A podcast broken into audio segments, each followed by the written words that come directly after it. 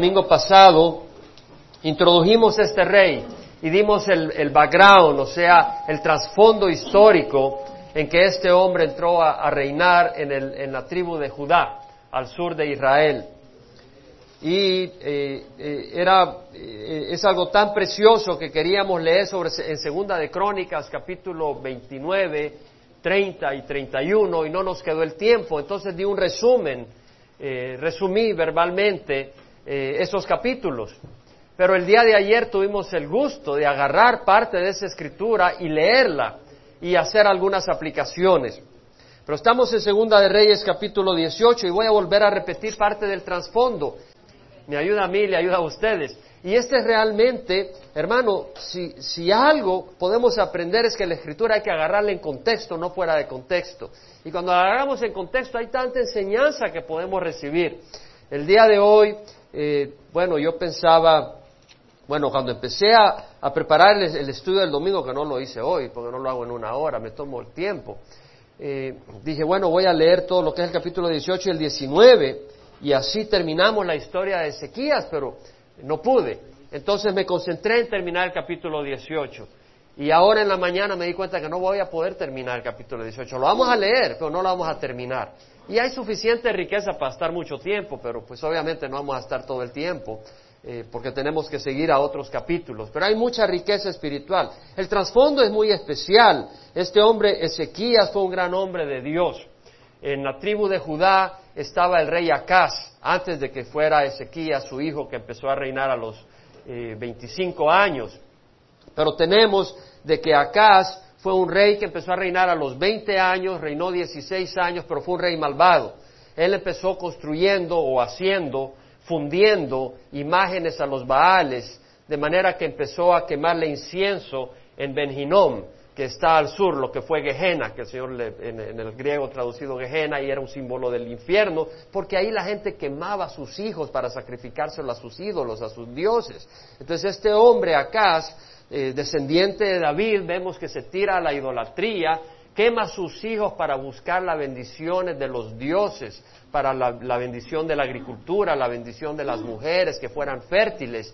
Y eh, ante esta idolatría vemos de que Dios le manda castigo y manda a los arameos que estaban bajo Resín, que era el rey, y vinieron y llevaron a muchos cautivos de los de la tribu de Judá. Y también envió a Peca, que era hijo de Remalías, que era rey del territorio norte de Israel, porque Israel estaba dividido, ya hemos estudiado eso. Y vino Peca, el hijo de Remalías, y en un solo día mató a 120 mil de los soldados valientes de Judá. ¿Por qué? Porque habían abandonado a Dios. Y tomó a doscientos mil cautivos, mujeres, niños, niñas, pero Obed, el profeta Obed, llega y le dice a, los israelitas, ¿cómo es posible que ustedes que son injustos también y que merecen la ira de Dios han entrado con tanta ira contra sus hermanos y los quieren llevar como cautivos? Dios permitió que ustedes vencieran a Judá porque Judá se alejó de Dios, pero ustedes lo han hecho con una hazaña de que la ira de Dios está contra ustedes. Entonces ellos vinieron y dejaron a los cautivos ir de regreso y les dieron alguna de las, de las cosas que habían tomado eh, de, los despojos y se los dieron y, alimento y los llevaron de regreso. Sin embargo, Acaz fue un, rey malvado y vemos de que eh, como vio que los arameos le habían vencido a él, él dijo, bueno, si los arameos me vencen, quiere decir que los arameos tienen un Dios fuerte.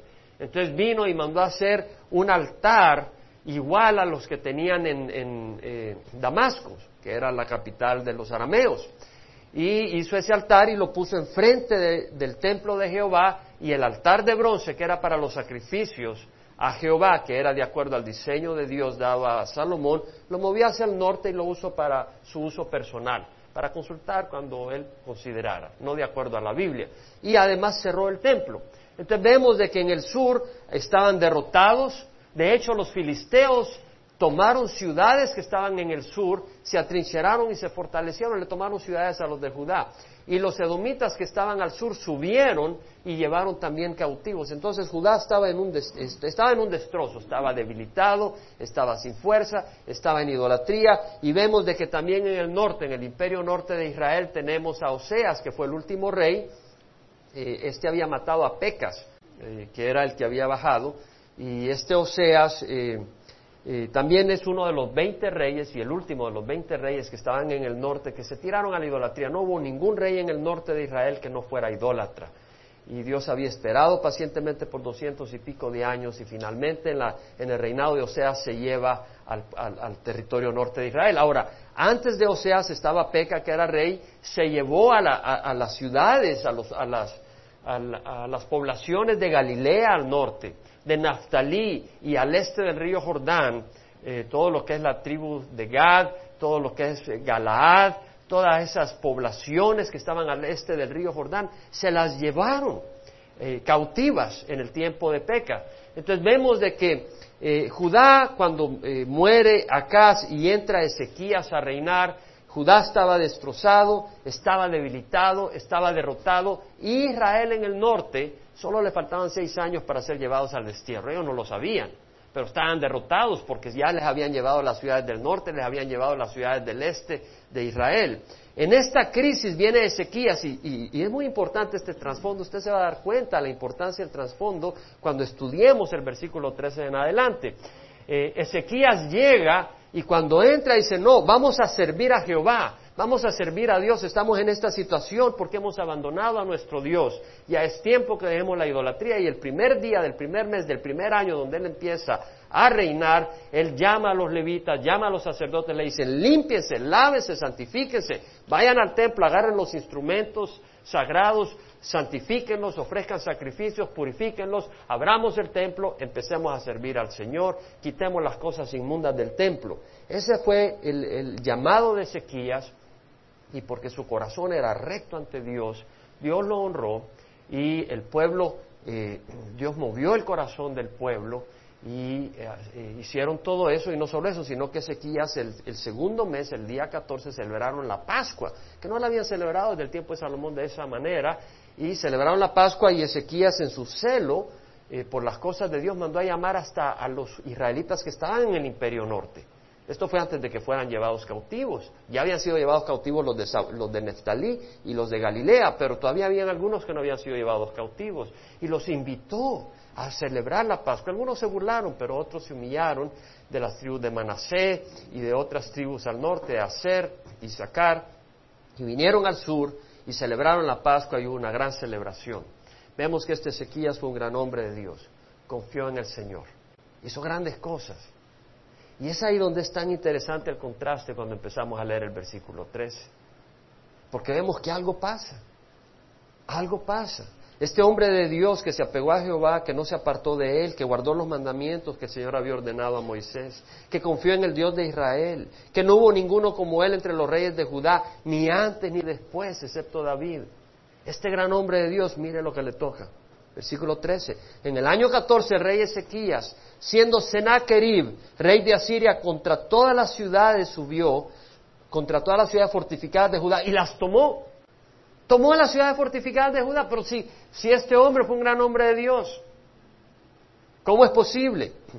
Y entonces Ezequías, rey de Judá, envió a decir al rey de Asiria en Laquis, Laquis está a 25 millas al suroeste de Jerusalén, he hecho lo malo, retírate de mí, lo que me impongas aceptaré. ¿Qué es lo que había hecho de malo? Él había quitado el darle tributo a Asiria. Dijo, no vamos a darle tributo a Asiria, vamos a confiar en Jehová. Pero viene este momento donde viene el, rey eh, Sennacherib, toma la ciudad fortificada y dice, ¿qué pasó? Y viene y, y dice, retírate, lo que me impongas aceptaré. Y el rey de Asiria impuso a Ezequías, rey de Judá, 300 talentos de plata. Un talento son 34 kilos. 22 mil, 23 mil libras de plata anuales y 30 talentos de oro, 2 mil libras de oro anuales de tributo. Y Ezequías le dio toda la plata que se hallaba en la casa de Jehová y en los tesoros de la casa del rey. En aquel tiempo Ezequías quitó el oro de las puertas del templo de Jehová y de los postes de las puertas que el mismo Ezequías, rey de Judá, había revestido de oro y lo entregó al rey de Asiria. Entregó el oro, entregó la plata. Entonces el rey de Asiria envió desde Laquis. El rey de Asiria estaba en Laquis. Habían tomado ciudades de Judá. Y envió desde Laquis a Jerusalén una comitiva al Tartán, al Rapsaris y al Rapsaces estos son oficiales, con un gran ejército contra el rey Ezequías y subieron y llegaron a Jerusalén y cuando subieron llegaron y se colocaron junto al acueducto del estanque superior que está en la calzada del campo del batanero, del lavandero. Ahí llegaron con un gran ejército. Y veamos lo que pasa. Llamaron al rey. Y por supuesto el rey no salió porque no fue el rey de Asiria el que vino, sino que mandó una comitiva. Él dijo, yo no me voy a bajar, voy a mandar mi comitiva. Y mandó a su mayordomo, mandó al escriba, mandó al cronista. Entonces dice que mandó a Eliakim, hijo de Hilcías, que era el mayordomo, con el escriba Sebna y el cronista Joa, hijo de Asaf. Y el Rabsaces les dice, decida ahora Ezequías, así dice el gran rey, el rey de Asiria. ¿Qué confianza es esta que tú tienes? Tú dices, pero solo son palabras vanas. Tengo consejo y poder para la guerra, mas ahora, ¿en quién confías que te has revelado contra mí? He aquí tú confías en el báculo de esta caña quebrada, es decir, en Egipto, en el cual si un hombre se apoya, penetra en su mano y la traspasará. Así es Faraón, rey de Egipto, para todos los que confían en él. Pero es mentira, Ezequiel no estaba confiando en el rey de Egipto. Pero él le dijo eso. Pero si me dices, nosotros confiamos en Jehová nuestro Dios, no es él, aquel cuyos lugares altos y cuyos altares Ezequías ha quitado y ha dicho a Judá y a Jerusalén, adoraréis delante de este altar en Jerusalén. Efectivamente, Ezequías fue el, único rey que quitó los lugares altos donde alababan a Dios y quemaban incienso. ¿Por qué? Porque el lugar a donde había que hacerlo era en el templo. Los demás reyes no habían hecho eso. Dijeron, con tal de quitar la idolatría está bien algunos reyes. Pero él dijo, no, vamos a pegarnos a la ley de Moisés, punto.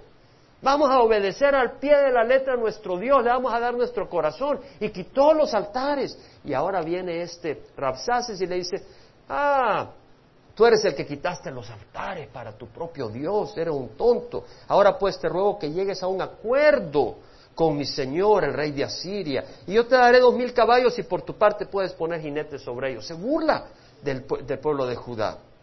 ¿Cómo pues puedes rechazar a un oficial de los menores de los siervos de mi Señor y confiar en Egipto para tener carros y hombres de a caballo? He subido ahora sin el consentimiento de Jehová contra este lugar para destruirlo. Jehová me dijo, sube contra esta tierra y destruyela. Póntete en los zapatos de, de Ezequías. Está siendo acusado de que Dios ha dicho voy a destruirte, que Dios lo ha enviado para destruir. Aquí hay tanta enseñanza, tanta enseñanza, usted eh, es algo precioso lo que Dios nos enseña a nosotros y nos refresca, aquí hay para gozarse. He subido contra ti sin el consentimiento de Jehová, Dios me envió. Entonces Eliakim, hijo de Hilcías, Semna y Joa dijeron a Rapsaces, te rogamos que hables a tus siervos en arameo porque nosotros lo entendemos, pero no nos hables en la lengua de Judá, a oídos del pueblo que está sobre la muralla. Le ruega. La comitiva de Ezequías le ruega a su enemigo y le dice, no nos hables en español, háblanos en alemán, porque yo entiendo alemán, por decir así. No nos hables en hebreo, porque todo el pueblo oye y se van a atemorizar. ¿Y qué le importa al enemigo si es lo que quiere? Rabsaces le dijo, ¿acaso me ha enviado mi Señor para hablar estas palabras solo a tu Señor y a ti y no a los hombres que están sentados en la muralla, condenados a comer sus propios excrementos y beber su propia orina como con vosotros? Empieza a decir lo que les venía. El Rabsase se puso en pie, gritó a gran voz en la lengua de Judá y dijo, escuchad la palabra. El enemigo conoce tu idioma, sabe cómo hablarte para escuchar, para que le escuches. Él sabe hablarte en tu idioma. Escuchad la palabra del gran rey, el rey de Asiria. Así dice el rey, que no os engañe Ezequías, porque él no os podrá librar de mi mano. Ni que Ezequías os haga confiar en Jehová, diciendo, ciertamente Jehová nos librará, y esta ciudad no será entregada en manos del rey de Asiria. No escuchéis a Ezequías, porque así dice el rey de Asiria, hacer la paz conmigo, y salid a mí, y coma cada uno de su vid, cada uno de su higuera, y beba cada uno de las aguas de su cisterna hasta que yo venga, y os lleve a una tierra como vuestra tierra, tierra de grano y de mosto, tierra de pan y de viñas, tierra de olivos y de miel, para que viváis y no muráis. Porque no escuchéis a Ezequías, pero no escuchéis a Ezequías porque os engaña diciendo Jehová nos librará. ¿Acaso alguno de los dioses de las naciones ha librado de la tierra de la mano del rey de Asiria? ¿Dónde están los dioses de Amat y de Arfad? ¿Dónde están los dioses de Sefarbaim, de Jena y de Iba? ¿Cuándo han librado ellos a Samaria de mi mano? Esto ya había ocurrido. O sea, el exilio de Samaria ya había ocurrido, pues fue 14 años después. El exilio de Samaria fue 7 años después. ¿Quién de entre todos los dioses de estas tierras ha librado de su tierra en mi mano para que Jehová libre a Jerusalén de mi mano? Pero el pueblo se quedó callado y no le respondió palabra alguna porque la orden del rey era no le respondáis. Entonces Eliakim, hijo de Elías, mayordomo de la casa real, el escriba Sebna y el cronista Joa, hijo de Asaf, fueron a Ezequías con sus vestidos rasgados y le relataron las palabras del Rabsase. Hasta ahí leemos hoy. Vamos a repetir la lectura probablemente la próxima semana porque no vamos a cubrir todo. Pero hay algo que Dios eh, me ha mostrado que es, es, especial. Es especial para el cristiano. Ah, porque no venimos a hacer un esfuerzo intelectual. Buscamos del Señor, oír la voz del Señor, y por eso nosotros aquí no estamos buscando un esfuerzo académico, oír a Dios vivo. Yo no tengo nada que hacer acá si Dios no va a hablar acá. Entonces, ¿qué venimos a hacer? Ponga la televisión mejor. Estamos queriendo oír la voz de Dios. ¿Por qué si Ezequías era tan buen rey? ¿Por qué la invasión enemiga y la captura de ciudades amuralladas? Pregúntate cuando tú lees la palabra del Señor, porque Dios tiene respuestas para enseñar su carácter, para enseñar sus maneras. ¿Por qué si Ezequías había sido un hombre tan fabuloso? ¿Por qué vino el enemigo y no solo le amenazó, tomó las ciudades amuralladas? Ezequías había sido un gran rey. La respuesta está en Segunda de Crónicas 28.6. Vamos rápido, vamos rápido, los demás solo te las menciono porque si no, no vamos a movernos para nada. Segunda Crónicas 28, 6. ¿Se acuerdan de Acaz? ¿Se acuerda de ese rey malvado del que les hablé? Vea el versículo 6 donde dice, Peca, hijo de Ramalías, mató a Judá ciento veinte mil en un día, todos hombres valientes. ¿Cuál es la razón que da? Crónicas 28, 6. ¿Alguien me lo puede decir en voz alta? Así es. ¿Quién? ¿Quién dice ahí que había dejado a Dios? Judá. Ellos, porque habían abandonado a Jehová. No era Ezequías el que había abandonado, pero el pueblo de Judá había abandonado a Dios. Dios iba a tratar con el pueblo de Judá. Sí, el rey era muy bueno. El rey había sido como una puerta para Judá. Cuando el rey cerraba esa puerta para que no se lanzaran a la idolatría, estaban retenidos. Pero si el rey abría la puerta, el pueblo se lanzaba a la idolatría. Y Dios dice, yo quiero trabajar con el pueblo de Judá. Yo quiero trabajar con sus corazones. El versículo 19, si usted lee, ¿qué dice? El Señor humilló a Judá a causa de acá, rey de Israel, pues él había permitido el desenfreno en Judá. ¿De quién era el desenfreno? De Judá. El pueblo estaba desenfrenado. El pueblo tenía el deseo de caminar tras su carne y no caminar tras las cosas de Dios. Entonces vemos el corazón del pueblo de Judá. Leímos en el Segunda de Reyes 18, eh, de que eh, eh, Ezequías destruyó Neustán, la, la serpiente de bronce, la que usó Moisés en el desierto, que construyó de acuerdo a la orden de Dios para que aquellos que habían sido mordidos por las serpientes, porque habían murmurado contra Moisés y contra Dios, miraran la serpiente de bronce y ya no murieran por la, la, serpiente venenosa. ¿Qué pasó? ¿Qué hizo él? Él destruyó la serpiente de bronce. Ahora, ¿qué dice la palabra del Señor? Que él, Ezequías, destruyó la serpiente de bronce porque le quemaban incienso. ¿Quién le quemaba incienso a la serpiente de bronce? El pueblo de Judá. El pueblo Judá era un pueblo idólatra. Es decir, cuando venía un rey idólatra, se le tiraban a la idolatría. Venía un rey que era con celo para las cosas de Dios, se sostenían, se retenían, pero era externo. Su corazón era un corazón idólatra. Y unos cuantos años después Dios se lo lleva al exilio, porque su corazón era un corazón idólatra. ¿Qué pasó cuando tenemos que Acaz se va a Aram a, ver a Tiglat Pileser y ve ahí el altar de los arameos, le manda a decir a Urias, el sacerdote de Judá, hazme un altar igual. ¿Qué hizo el sacerdote Urias? Hizo un, hizo un altar idéntico. Él estaba era un títere del rey y no un siervo de Dios. Entonces vemos que el sacerdocio estaba en manos del poder. ¿Y quién ha experimentado en Centroamérica y Suramérica los líderes religiosos siendo títeres del gobierno. Amén. ¿Alguno de ustedes ha experimentado eso? Yo lo he experimentado. Están ahí en abrazo y beso. No. El Señor dijo, mi reino no es de este mundo. Cuando Joás, que había sido, eh, o sea, Ezequías era hijo de Acaz, que era hijo de Usías, hijo de Amasías, hijo de Joás, o sea que Joás era como el cuarto antes, tatarabuelo o como quien fuera. Haga el cálculo. Joás fue un buen rey, pero cuando se murió Joyada, el sumo sacerdote, él se tiró a la idolatría. ¿Quiénes fueron los que inclinaron el corazón de Joás a la idolatría? Fueron los oficiales del rey. Era el pueblo que tenía ese corazón idólatra. Entonces, ¿qué es lo que vemos entonces, hermano? ¿Por qué la invasión de Judá? Dios quería tratar con el corazón del pueblo de Judá. Amén. Amén. ¿Y qué enseñanza tiene para nosotros? Que a veces necesitamos aflicción. Le voy a decir algo. Cuando mi hijita tenía un año, antes de salir a El Salvador, le agarraba por encender la cocina, la lumbre, la de gas. Y pues estaba chiquita, ya estaba empezando a caminar. Y entonces yo le decía que no lo hiciera, pero que me iba a hacer caso, ya no entendía, ya veía el fuego y le gustaba. Entonces un día vine y la agarré, fue la primera vez que le pegué, le agarré la mano y le pegué así. Se me quedó mirando y pegó una de grito, pobrecita, pero no volvió a encender la lumbre. Ella no entendió, pero lo que sí entendió, ella sabía que yo la amaba, dentro de su pequeñez, porque siempre me buscaba papi, etcétera, todo lo que quería, pero sabía ya que no podía tocar la lumbre, no podía entenderlo. Uno de padre usa disciplina. Tal vez tu hijo no entiende las razones, ¿por qué no jugar con eso? Entonces el padre usa una disciplina donde aunque no entienda razones, por el castigo vas a dejar de hacerlo.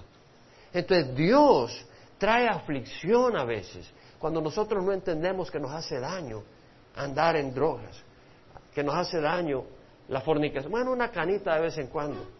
No, no entiendes que te hace daño. Tú crees que puedes tomarte una canita de vez en cuando, eh, robando aquí o fornicando acá. Dios te va a mandar una buena disciplina si eres hijo.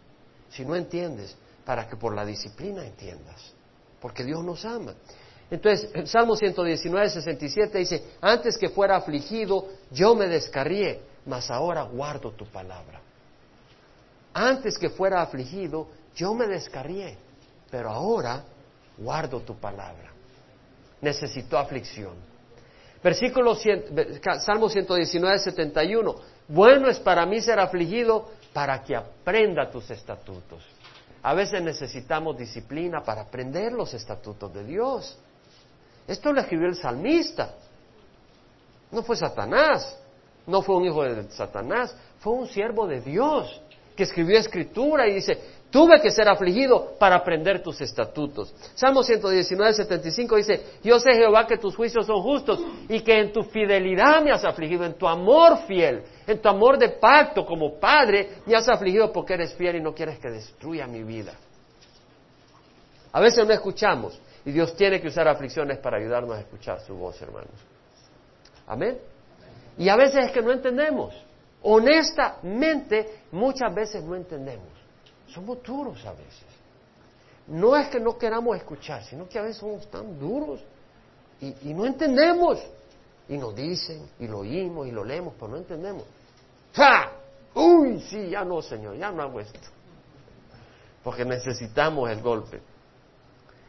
Salmo 107, versículos 17 y 19 dice, por causa de, mis por causa de sus caminos rebeldes y por causa de sus iniquidades los insensatos fueron afligidos. Entonces en su angustia clamaron a Jehová y él los salvó de sus aflicciones. ¿Cuál es la respuesta del siervo de Dios cuando es afligido? Es clamar a Dios, no, apartarse de Dios. Hay muchos que en la aflicción se alejan de Dios. ¿Han visto gente que en la aflicción se aleja de Dios? Hay muchos que cuando viene la aflicción, yo no quiero saber nada con Dios. Se alejan de Dios en vez de acercarse a Dios. No, debemos de clamar a Dios. Salmo 116, 10 dice, yo creía aun cuando decía estoy muy afligido. Es decir, el salmista dice, yo estaba afligido, pero yo creía. Yo puse mi fe en el Señor. Eso es lo que dice el salmista. Entonces, el primer punto, si Ezequías fue tan buen rey, ¿por qué la invasión enemiga y captura de ciudades amuralladas? Era para disciplinar al pueblo de Judá, para que ellos aprendieran obediencia y no fueran idólatras. Amén. Y tenemos la aplicación en nuestras vidas. Entonces, la invitación a nosotros a no ser testarudos, sino a buscar la voz del Señor. El segundo punto, si Ezequías era rey tan valiente y bueno, ¿por qué temió ante la invasión de Sennacherib? ¿Cierto? Vea usted en primera segunda Reyes 18, que dice, he hecho lo malo. ¿A quién le está diciendo? A rey de Asiria, a Sennacherib, he hecho lo malo, retírate de mí, lo que me impongas aceptaré. Y toma el oro, la plata del templo, del, del palacio y se lo manda. Se acobardó. Pero es ahí donde yo encuentro algo precioso. Porque Dios conocía el corazón de Ezequías. Y conociendo el corazón de Ezequías, Ezequías servía a Dios. Ya vamos a leer más adelante. Ezequías servía a Dios, pero flaqueó. ¿Y saben lo más interesante? ¿En qué flaqueó ahí Ezequías? ¿En la fe? ¿En la codicia? ¿En la idolatría? ¿En qué flaqueó? En la fe. ¿Quién fue el padre de la fe? Abraham. ¿Usted sabe que Abraham flaqueó miserablemente? Abraham flaqueó miserablemente. Si usted se va a Génesis capítulo 12, Abraham, el Señor le dice, se le apareció en Ur de Caldea y le, dice, le dice, deja tu tierra, la tierra de tus parientes, deja la casa de tus parientes, deja la casa de tus padres y ve a la tierra que yo te mostraré y haré de ti una nación grande y te bendeciré. Y engrandeceré tu nombre y será bendición. Y bendeciré a los que te bendigan y al, que, y, al que te maldiga maldeciré y en ti serán benditas todas las familias de la tierra. Dios le da esa promesa a Abraham, tan hermosa que va a ser una nación grande de él, él no tenía ni hijos, que iba a bendecirlo, que el que lo bendijera sería bendecido, pero el que lo maldijera sería maldito de Dios, que el mundo entero iba a ser bendecido por él y él sale hacia donde Dios lo iba a llevar sin saber a dónde y lo lleva a la tierra de Canaán. Ese hombre llega a Mamre, que está ahí en Siquem, que está al centro de entre el, mar de Galilea y el mar muerto, un poquito al oeste. Y de ahí baja hacia entre Betel y Ai, y ahí hace un altar para Dios. Y de ahí baja más al sur, hacia el Negev. Y cuando está bajando por ahí viene una hambruna sobre la tierra. Y este hombre de fe, ante la hambruna, sin consultar con Dios, decide ir a Egipto. Y como su esposa era muy hermosa, a pesar que ella era mayor, le dice a Sara, mira, di que eres mi hermana, porque si los egipcios creen que eres mi esposa y saben que eres mi esposa, me van a matar a mí para quedarse contigo. ¿Sabe lo que está diciendo Abraham? Es equivalente a que venga un hombre, un cristiano, y va con su esposa y fueron a la iglesia y estuvieron en la reunión de alabanzas y todo, y de ahí se van por su vecindario y van en la noche, ella, él con su esposa, y de repente vienen unos matones y le salen en el callejón. Le dice, Hani. Y el de los matones le dice, bueno, ella se mira bonita, no le vamos a hacer daño, solo le queremos tener sexo con ella. Y él viene y dice, Hani, pues tienes que hacerlo para que me salves la vida. Es lo que hizo Abraham. Y efectivamente, allí en Egipto, el faraón dice, esta mujer está muy hermosa, y la toma. No llega a tener intimidad con él, con ella, pienso yo, porque después vemos otro caso donde Dios impide. Pero el faraón eh, recibe plagas de Dios. La ha de haber tenido porque en ese tiempo a veces tenían a, las, a los prospectos de esposa, a las que iban a ser esposas por varios meses en tratamientos y todo para la, consumación de la unión. Entonces probablemente estuvo varios meses en tratamiento lo que fuera, pero el punto es de que vinieron plagas sobre Faraón y sobre sus mujeres y dijo, no, ¿esto qué está pasando? Y se dio cuenta que el problema es que Sara era esposa de Abraham. Y dice, ¿por qué no me dijiste? Dice, llévate a tu mujer y toma siervos y eh, siervas y asnos y camellos y vacas y asnas, y le dio de todo y, y se fue. Pero vemos que este hombre, que era el padre de la fe, falla. Y no una sola vez. Después, varios años después, ya Dios se le había vuelto a aparecer y a prometer que de Sara iba a tener descendencia. De Sara. Y todavía Sara no estaba embarazada. Va a Gerar, que está al sur, en la zona de Judá, y eh, en lo que está ahí vuelve a hacer lo mismo. Le dice a Saradí que eres mi hermana.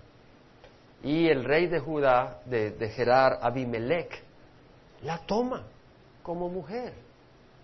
Y pues eh, si usted se va a segunda, a Génesis 20, se da cuenta de, lo tremendo, porque dice que Dios se le apareció a Abimelech en un sueño de noche y le dijo, he aquí, eres hombre muerto por razón de la mujer que has tomado, pues está casada. Eh, estás acabado, Abimelech. Dios le aparece y le dice a Abimelech, Señor, destruirás a una nación aunque sea inocente. No me dijo el mismo en mi hermana. Y ella dijo en mi hermano, en la integridad de mi corazón y con manos inocentes yo he tomado a esta mujer. Dios le dijo en el sueño, sí, yo sé que en la integridad de tu corazón has hecho esto, y además yo te guardaré, yo te guardé de pecar contra mí, por eso no te dejé que la tocara. Dios le dice, sí, tienes razón, en el sueño se puso a hablar a Abimelech con Dios, le dice, sí, yo sé que tú eres íntegro, que tú no tomaste una esposa porque no sabías que era esposa, y en ignorancia la tomaste, y por eso yo te impedí que tú te le acercaras íntimamente, pero devuelve la mujer al marido. Ahora mira lo que dice el Señor, no te pierdas Génesis 27 porque Él es profeta y orará por ti y vivirás. Mas si no la devuelves, sabe que de cierto morirás tú y todos los tuyos. Abimelech llamó a Abraham y le dijo, ¿qué nos has hecho? ¿Y en qué pecado contra ti para que has traído sobre mí, sobre mi reino, un pecado tan grande? Me has hecho estas cosas que no se deben hacer. Aún los paganos sabían que esas cosas no se habían de hacer. Aún los paganos sabían que Abraham estaba, el hombre de la fe, estaba actuando mal. Bueno, dice, yo dije, sin duda no hay temor de Dios en este lugar y me matarán por causa de mi mujer. Tenía miedo, pero eso no justifica que tú por miedo hagas el mal. El miedo te puede hacer, hacer muy malas cosas, por eso necesitamos confiar en Dios. Además, en realidad es mi hermana, hija de mi padre, pero no hija de mi madre, y vino a ser mi mujer. Esa es una falsa excusa. Es decir, es cierto que era hijo de su padre, y en ese sentido era su hermana, pero no era su hermana, era su mujer. O sea, el asunto era que siendo su mujer no la podía tomar. Entonces vemos acá que todavía se trata de excusar el padre de la fe, no solo con una mentira, sino que ahora a defender su mentira con otra mentira. Era verdad, pero, pero era una mala excusa, porque lo importante era que era su mujer. Pero ¿qué le dijo Dios? Ora por Abimelech. Abraham oró a Dios y Dios sanó a Abimelech, a su mujer y a sus siervas, y tuvieron hijos. ¿Sabe lo que me muestra esto para mí? Lo que es increíble, la posición del cristiano. Abraham falló. Abraham era, hermanos, yo le garantizo algo, que si Abraham falló, usted no va a ser más fuerte que el padre de la fe. El que estaba dispuesto a, matar a su propio hijo. Tal vez usted lo sea, yo no sé, pero yo sé que no soy más fuerte en la fe que Abraham. ¿Y sabe qué? Dios no se lo comió. Dios no lo trituró. No solo eso hizo Dios. No solo no avergonzó a Abraham, no solo no aplastó a Abraham, sino que le dijo a Abimelech, ¿sabes qué? Ese es mi profeta. Ese es mi hijo. No lo toques, suelta a su mujer. Y de hecho, ve para que él ore por ti. Y cuando él ore por ti, voy a traer sanidad a tu familia. ¿Cuántas veces tú, porque has tambaleado, porque has cojeado, dice Dios no va a oír mis oraciones. ¿Cierto? ¿Cuántas veces tú te has sentido mal? Se te atravesó alguien en el camino y pegaste un grito, este burro, y dijiste otras palabras que no son dignas de decir acá en el púlpito. dijiste, ya no puedo orar, Dios no me va a oír. ¿Cierto? Pídele perdón a Dios y Dios te va a oír. Es decir, aunque flaqueemos, Dios nos escucha. Si somos seguidores de Él. Abraham flaqueó, pero Abraham había dejado Ur de Caldea para ir a la tierra prometida. Es decir, Abraham seguía a Dios. Entonces, tú puedes flaquear, pero si tú sigues a Dios, acuérdate, eres un hijo de Dios y Dios escucha. Te escucha a ti. Segunda de Corintios, Pablo dice, Dios estaba en Cristo reconciliando al mundo consigo mismo. Ya me memoricé esto. Porque cuando estuve leyendo esto, wow, fue aquello de que Dios estaba en Cristo reconciliando al mundo consigo mismo. Es decir, el mundo no quiere saber nada de Dios. El mundo ahí anda en rebeldía, en su pecado, en su maldad. Pero Dios en el Calvario estaba reconciliando al mundo consigo mismo. vea lo que dice después, no tomando en cuenta a los hombres sus transgresiones. Dios no tomó en cuenta de Abraham su transgresión. Si la hubiera tomado en cuenta, le hubiera dicho, era un sinvergüenza, era un débil. No tomando en cuenta a los hombres sus transgresiones. Y nos ha encomendado a nosotros la palabra de reconciliación. No la palabra de juicio, no la palabra de venganza, sino la palabra de la reconciliación. Por tanto, somos embajadores de Cristo. Eso dice el Señor. Y como si Dios rogara, por medio de nosotros, os rogamos, reconciliaos con Dios. Dios rogándonos. Dios rogándonos que nos reconciliemos con Él. ¿Tú sabías quién era Dios? Lo has visto siempre bajo la imagen de un poderoso déspota dispuesto y sediento de sangre y de venganza y de justicia. Dios es un Dios de compasión. Dios es un Dios de compasión. Rogándonos en nombre de Cristo, os rogamos reconciliados con Dios. Y luego dice, al que no conoció pecado, le hizo pecado, para que nosotros fuéramos la justicia de Dios en él. ¿Sabes lo que está diciendo? Yo no sé, esto no es intelectual, esto es espiritual. Cuando yo lo estaba leyendo, tuve una luz espiritual. No quiere decir que una... Lo que quiero decir es que mi espíritu pude abrazar un poco más estos versículos que muchas veces lo he leído, pero hoy con un poco más de entendimiento en el espíritu. Es decir, en el Calvario Jesús se hizo pecado. Todo nuestro pecado se le puso a Jesús. Y toda la justicia de Dios se nos revistió a nosotros. Entonces no tenemos que andar con miedo. No tenemos que andar con culpa porque le hemos pedido perdón y hemos sido lavados en la cruz del Calvario. Y para mí esa es una gran noticia, hermanos. Cambia la manera con que yo puedo caminar mi camino de cristiano. Puedo caminar en libertad y en paz. Y no en angustia, como que si Dios va a cobrar cuentas conmigo, porque ya las cobró en su Hijo Jesucristo. Amén. Vamos a pararnos.